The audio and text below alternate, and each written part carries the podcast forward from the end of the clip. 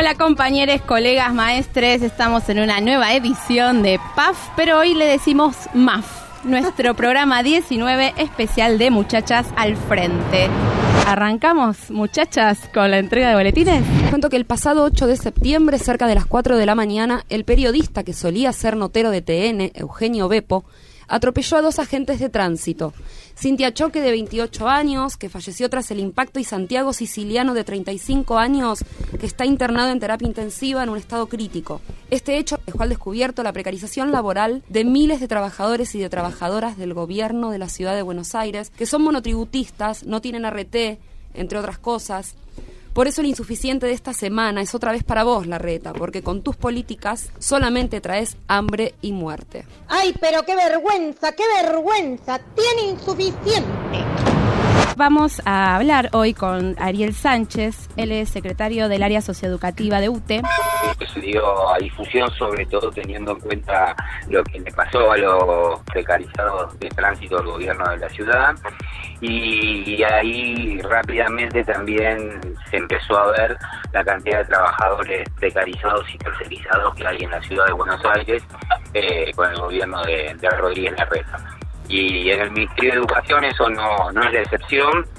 Eh, hay diferentes áreas que presentan una, una contratación irregular, eh, planta transitoria, hay otro tanto de trabajadores que son monotributistas y creemos que más o menos en, el Ministerio de Educación ya estamos superando los entre 3.000 y 4.000 trabajadores de educación en, en situación precaria.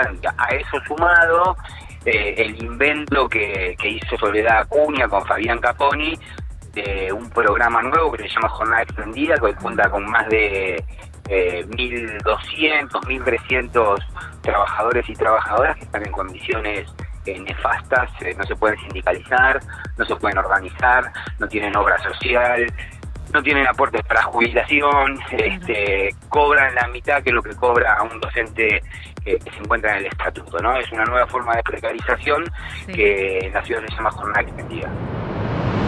Hoy también tenemos una columna dedicada a los maestres. Así es, estaba dedicada a aquellas personas que nos marcaron en nuestra formación. Eh, ¿Y por qué nos habían marcado? Señorita, seño, profe, corazón de tiza, maestra Jimena, maestra Noelia, segunda mamá, tía.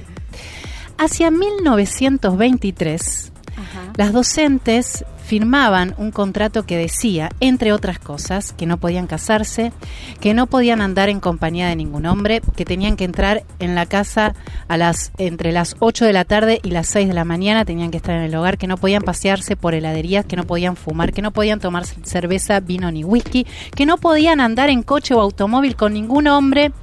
Me preguntaba, cuando nosotros salimos a la calle a protestar, cuánta nostalgia se aloja en los corazones de la sociedad anhelando la vuelta de ese contrato. Caro Brandaris nos está acompañando, ella es secretaria de Géneros de la Unión de Trabajadores de la Educación, UTE. Caro, ¿cómo estás? ¿Cómo están compañeras? Acá escuchándolas. Nuestra tarea nació un poco como la extensión de aquellas tareas de cuidado que se hacían en la casa.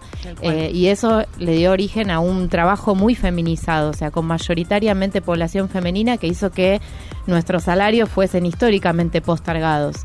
Entonces, eh, que la CETERA en su momento, en 1973, haya dado ese debate respecto de nuestra condición como trabajadoras y nuestra condición como, digamos, como protagonistas a la hora de dar un debate sobre nuestras condiciones de trabajo, sobre las condiciones de enseñar y aprender en la escuela, me parece que, que también forma parte de nuestra historia como feminismo, también como movimiento feminista, porque fuimos mayoritariamente mujeres y, nos paramos eh, en términos organizativos diciendo que somos trabajadoras y eso me parece que, que es un origen muy importante para recuperar dentro del movimiento feminista.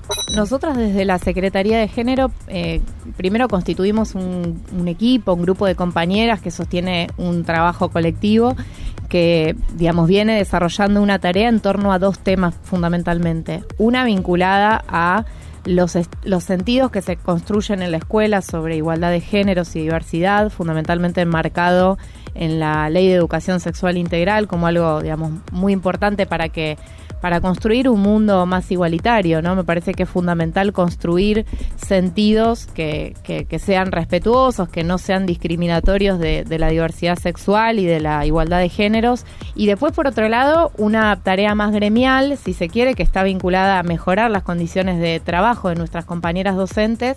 Contanos cómo, cómo nos venimos preparando como sindicato para el encuentro se inscribieron eh, más de 100 compañeras para el Encuentro Nacional de las Mujeres, como para venir como UTE, para viajar como UTE, con ciertos cuidados eh, propios también del feminismo eh, respecto de que bueno va a ser la última el último fin de semana previo a las elecciones.